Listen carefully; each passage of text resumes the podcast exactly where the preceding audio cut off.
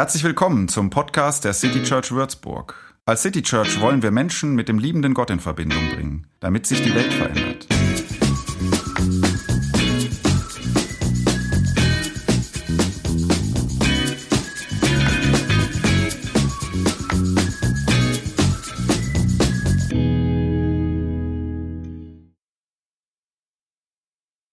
Wenn du die letzten beiden Wochen schon mal bei uns warst oder den Stream angeschaut hast, dann kennst du schon diese Lampe.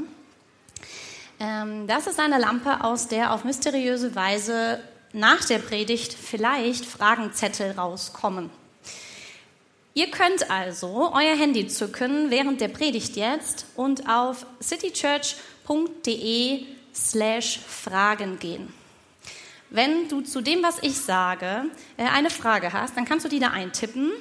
Und wenn das ein paar mehr Leute machen, dann hast du sogar die Möglichkeit, da reinzugehen und zu voten, welche Frage am weitesten nach oben kommt. Und nach der Predigt werde ich dann an diesem Dingens hier ziehen und dann äh, kommen die da raus und ich gucke mal, ob ich die beantworten kann. Genau.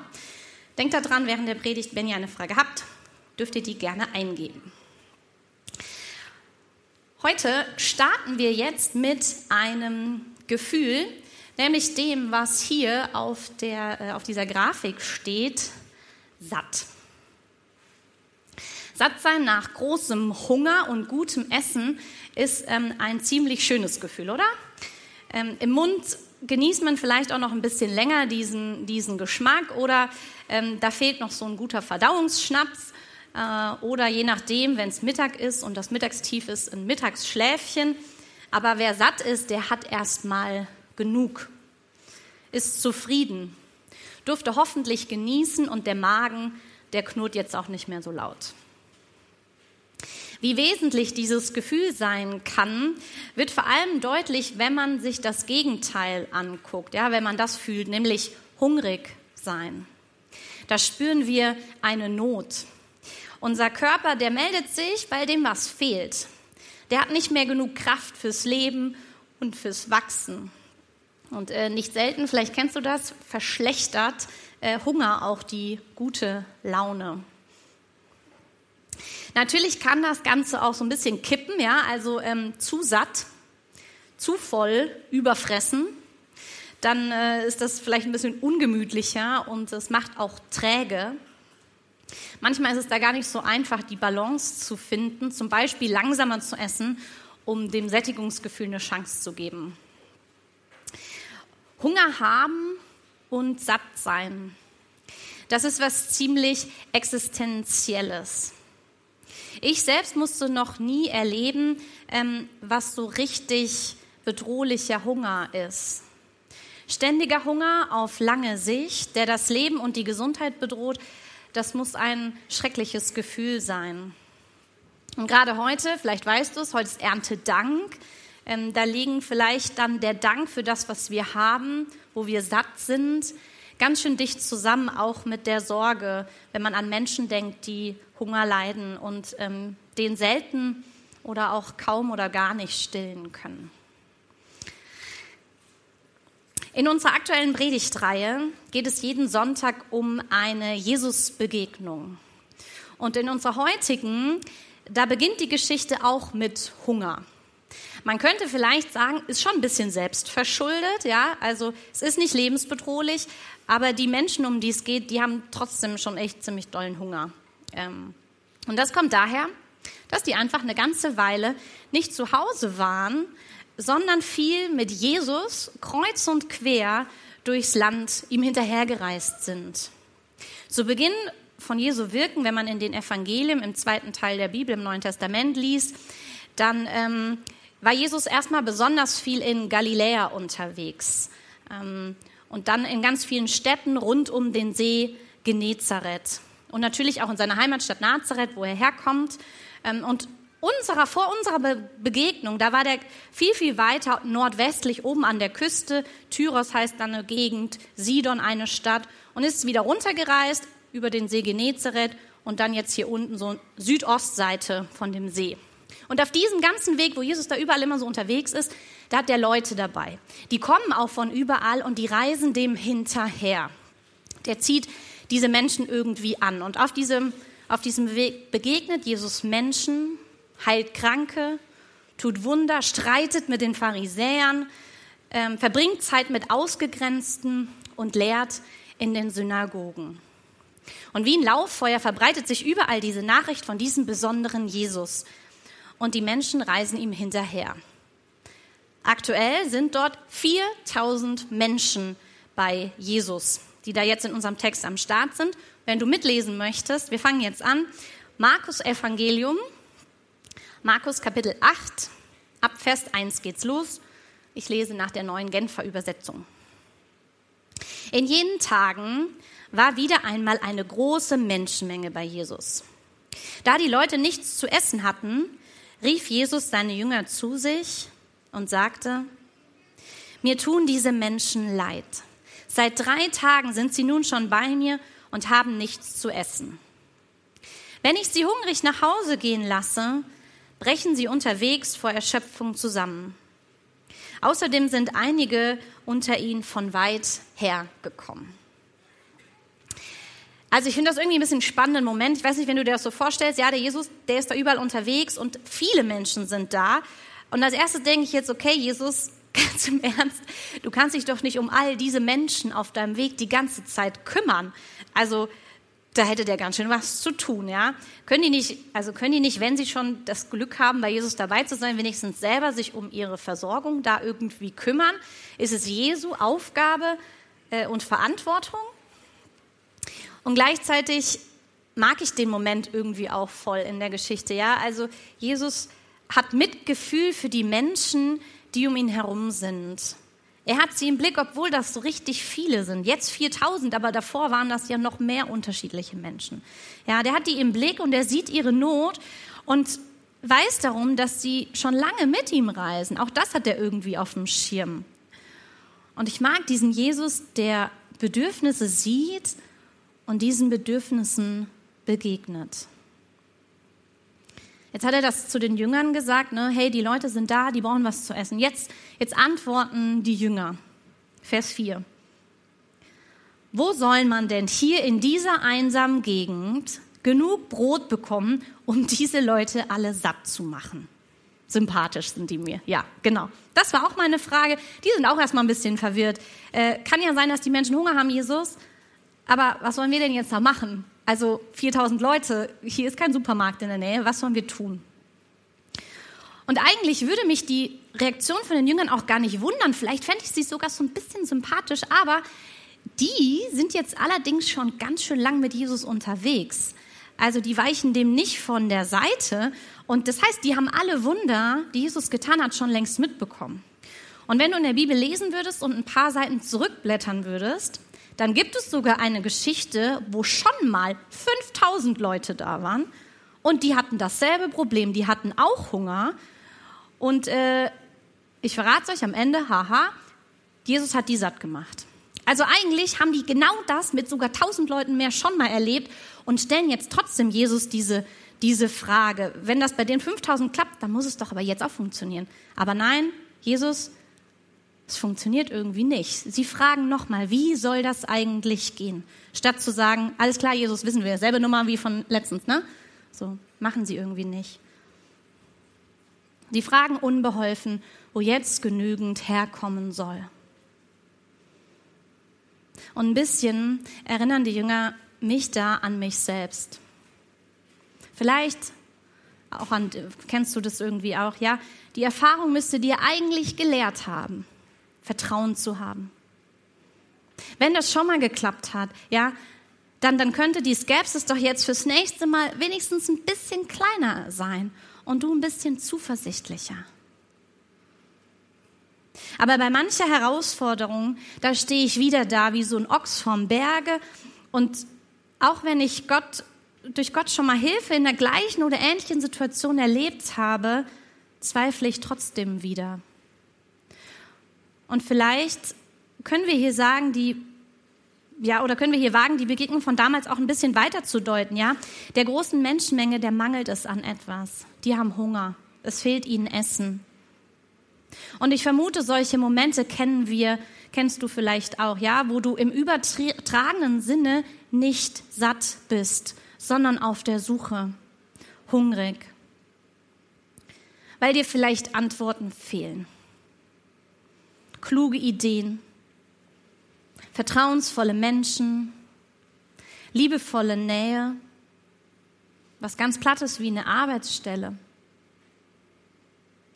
Und da tut mir der Gedanke aus dieser Geschichte unglaublich gut, dass Gott auch diese Not sieht.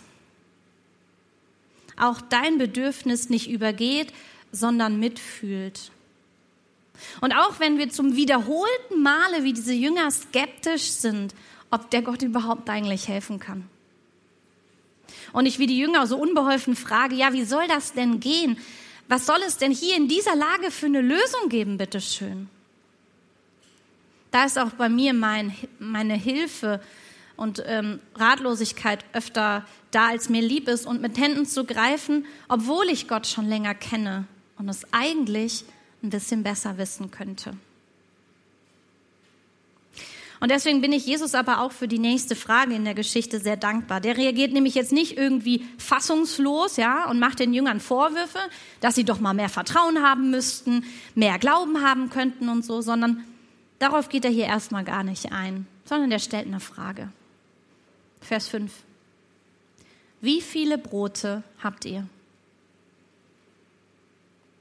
Meiner Meinung nach liegt in dieser Frage ein Clou der Geschichte.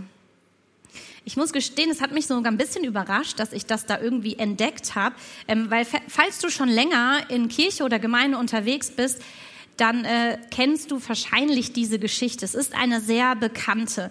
Und ich dachte, na ja, ich wüsste eh schon alles über diese Story. Ähm, es wäre alles gesagt. Aber hier hat mich Jesus tatsächlich noch mal ein bisschen bewegt.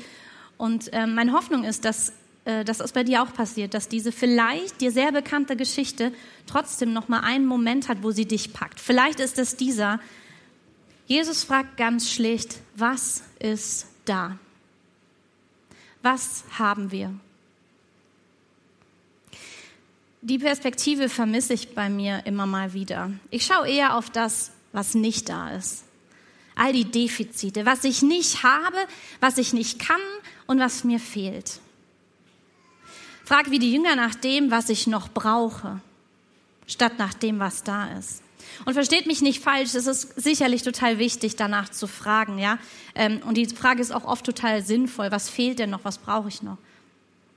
Aber ich glaube, es könnte uns in unseren Hungermomenten total helfen, erstmal innezuhalten und es genau wie Jesus machen. Schauen, was da ist worauf wir setzen und aufbauen können. Tempo rausnehmen, Lage sondieren und erstmal durchatmen. Die Perspektive verändern, verlagern.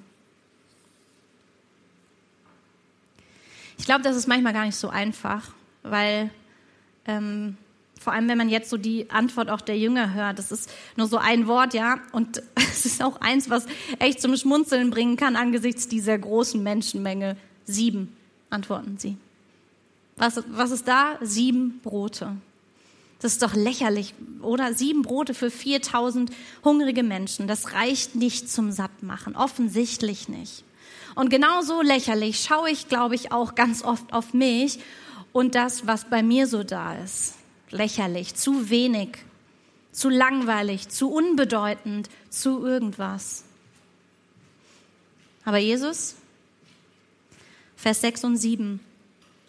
Der fordert die Menge auf, sich auf den Boden zu lagern, also alle hinzusetzen, wie auch immer er das gemacht hat. Er nahm die sieben Brote, dankte Gott dafür und brach sie in Stücke. Dann gab er sie seinen Jüngern zum Verteilen und die Jünger teilten sie an die Menge aus.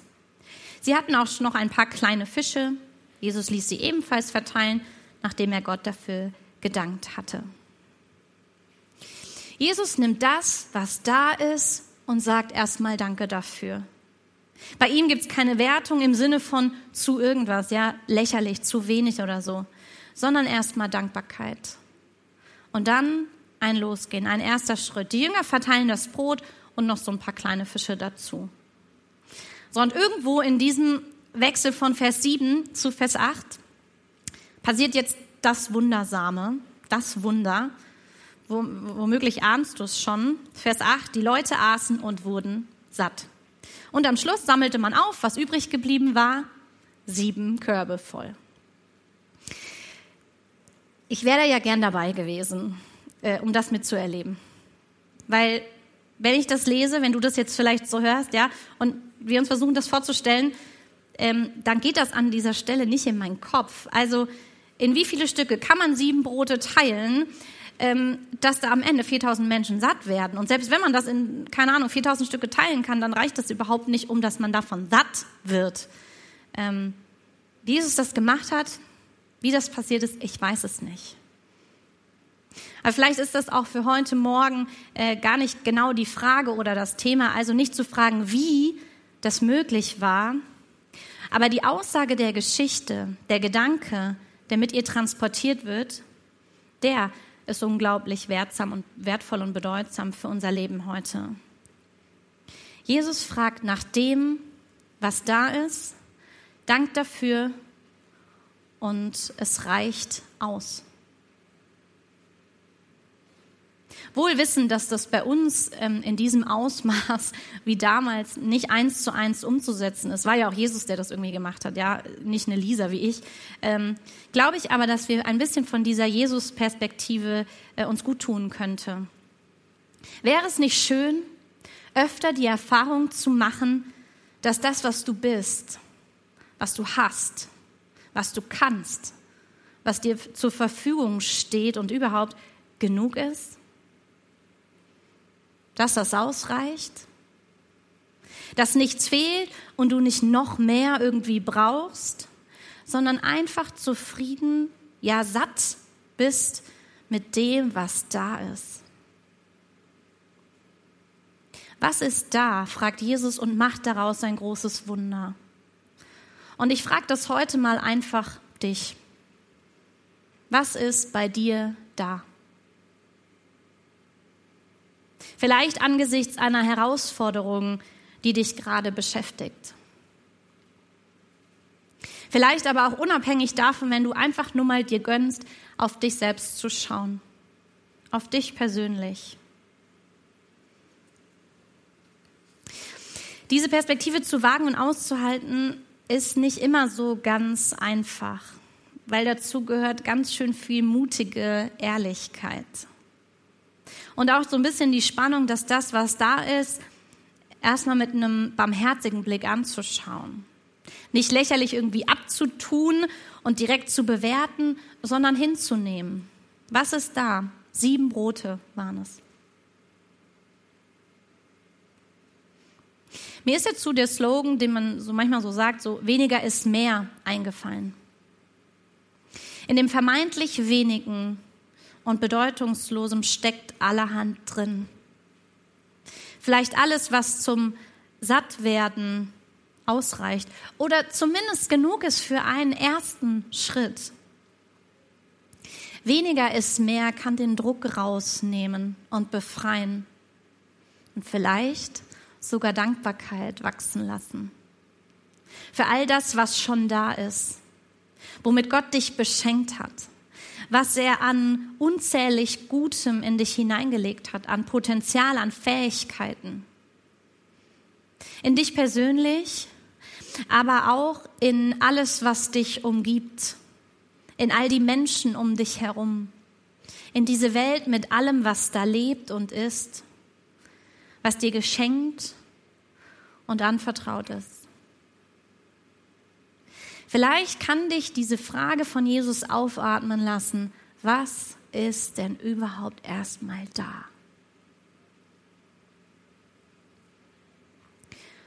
Und wenn du die Frage für dich alleine nicht so gut beantworten kannst, dann sagt es Jesus doch vertrauensvoll im Gebet und schau mal, was passiert.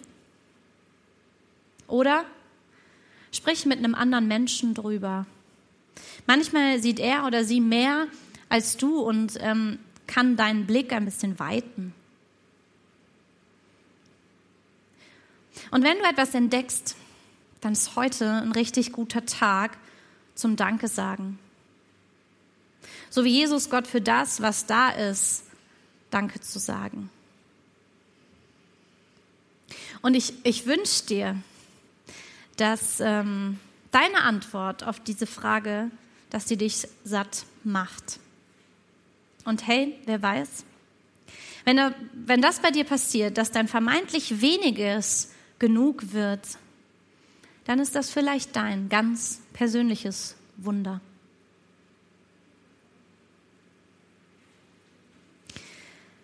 Antworten zu finden gelingt manchmal ein bisschen besser, wenn man kurz so ein bisschen still wird, ja, und ähm, es damit Raum entstehen kann zum Hören und zum Wahrnehmen. Und ähm, vielleicht von dem, was ähm, für dich gerade jetzt wichtig ist, äh, das nochmal zu sortieren. Und deswegen ist es jetzt ein Moment still und dann gucken wir mal, ob die Lampe was zu bieten hat.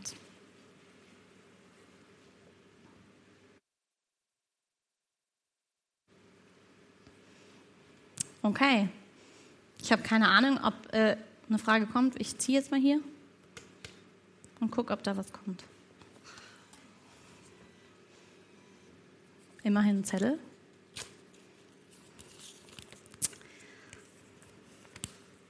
Mhm. Also, erste Frage. Glaubst du, dass die Menschen wirklich satt wurden oder nur im übertragenen Sinn? Das ist eine sehr spannende Frage, weil ich glaube, das ist auch eine Frage nach dem Wunder.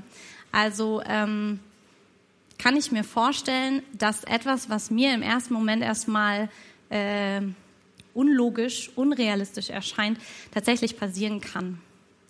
Und ähm, ich kann die Frage, jetzt ist gut, dass, es, dass das steht, glaubst du das? Also ich kann das jetzt nur für mich beantworten, weil ich glaube, manche Menschen würden das sehr anders beantworten. Ähm, mir fällt das schon irgendwie schwer vorzustellen, ähm, dass das tatsächlich so passiert ist, dass da äh, aus so ganz wenig Brot irgendwie ganz viel wurde. Und ähm, deswegen hilft es mir, die, diesen Gedanken, den ich euch mitgegeben habe, diese Übertragung zu sehen, dass sie im übertragenen Sinne satt geworden sind und ich davon etwas für mein Leben heute mitnehmen kann. Ähm, das impliziert jetzt aber auch meine Ahnung zumindest oder mein Zutrauen, dass vielleicht auf eine, auf eine Weise, die ich nicht erklären kann, auch tatsächlich mehr passiert ist. Ähm, dass das tatsächlich irgendwie möglich war, dass Jesus aus diesem Nichts etwas gemacht hat, weil Jesus ist ja im Gegensatz zu mir und dem, was ich mir vorstellen kann, als Jesus von Nazareth gleichzeitig Mensch und Gott irgendwie zugleich.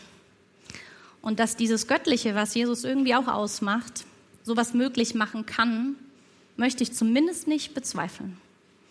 Genau. Okay. Ist jetzt gut, ihr könnt nicht nochmal nachfragen oder nochmal kritisch rückmelden. Ist ganz gut.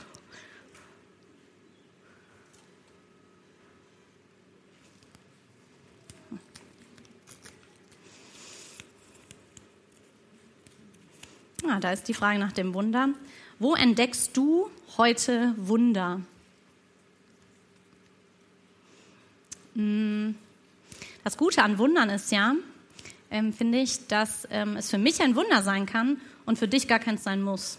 Also da, wo ich Wunder entdecke, ähm, deswegen können das ganz viele verschiedene sein. Also mich haben zum Beispiel am Wochenende äh, zwei Freunde besucht mit ihrem kleinen Kind, das habe ich sehr lange nicht gesehen. Und das zu erleben ähm, und zu entdecken, wie sich das bewegt, wie das jetzt gewachsen ist und wie das äh, mit mir interagiert. Und der hat so eine süße Orange gegessen und es war super bitter und er hat das ganze Gesicht verzogen. Also dieses kleine Wesen zu sehen, das ist zum Beispiel für mich ein, äh, ein Wunder.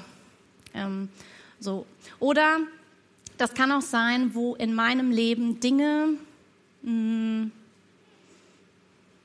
die ich irgendwie nicht erwarte, die ich nicht plane, trotzdem sich irgendwie so fügen, dass es was ganz Gutes ergibt.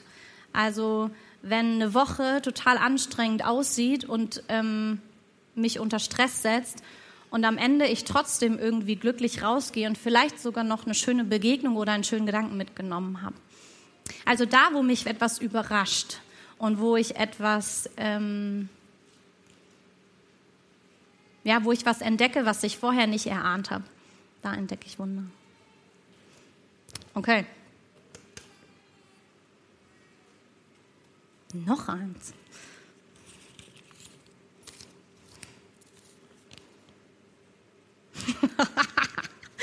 Wer hat diese Frage geschrieben? Wann warst du zum letzten Mal überfressen, Lisa? äh, gestern. Äh, ich habe Nudeln gemacht. Also ich habe Predigt geschrieben und äh, habe Nudeln gekocht. Und ich habe das ganze Rezept gemacht, so Zitronennudeln. Und ich habe sie ganz gegessen, obwohl sie eigentlich für heute reichen sollten. ja, super. Das wäre doch eigentlich jetzt eine gute letzte Frage. Was kann uns dabei helfen, den Blickwinkel zu ändern und auf das zu schauen, was da ist? Ähm, jetzt kann ich es doch erzählen. Äh, die Maike, äh, jemand hat mich eben gefragt, ob ich was vom Pilgern erzählen will. Ich war äh, im Urlaub und war das erste Mal sechs Tage Pilgern. Ähm, und das hat mir richtig krass geholfen, ähm, auf das zu schauen, was bei mir da ist. Also äh, zu laufen, ich habe nur einen Rucksack mit 10 Kilo dabei gehabt und ich habe gedacht, das würde ich niemals aushalten, mit so wenig, äh, so insgesamt zwei Wochen unterwegs zu sein.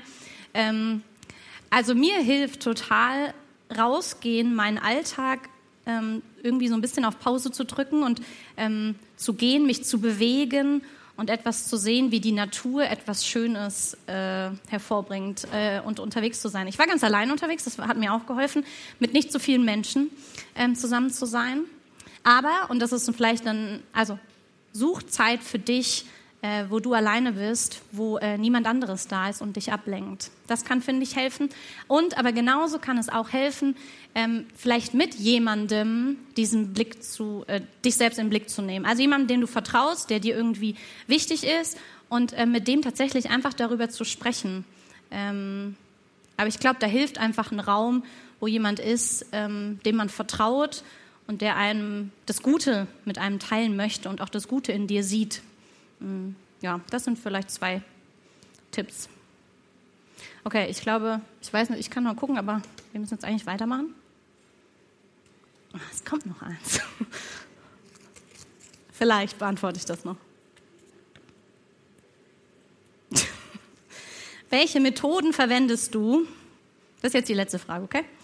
Äh, alle anderen kann ich ja noch unter dem Video vielleicht oder so beantworten. Äh, welche Methoden verwendest du, um in ausgelutschten Texten Neues zu entdecken? Ja, äh, das ist mir tatsächlich, wird ja gestreamt, egal, das ist mir tatsächlich dieses Mal echt nicht so einfach, äh, nicht so leicht gefallen.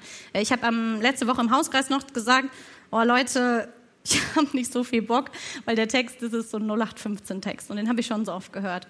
Ähm, und deswegen hilft mir tatsächlich, ihn ähm, zu lesen und ähm, tatsächlich mit Gott mich auf die Suche danach zu machen, wo da drin doch ein Punkt ist, der mich irgendwie bewegt.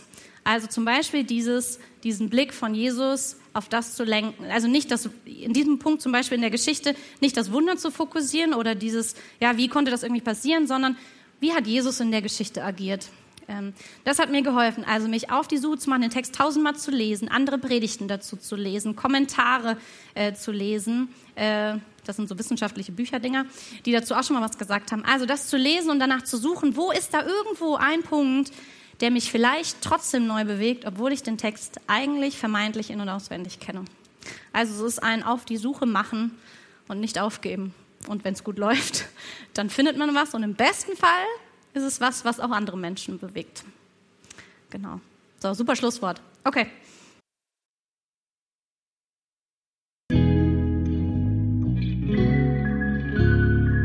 Mehr Infos zu dem, wer wir sind und was wir machen, kannst du unter citychurch.de nachlesen. Wenn du uns unterstützen willst, und wir brauchen Unterstützung, findest du Informationen dazu in den Show Notes oder unter citychurch.de-spenden. Vielen Dank und bis zum nächsten Mal.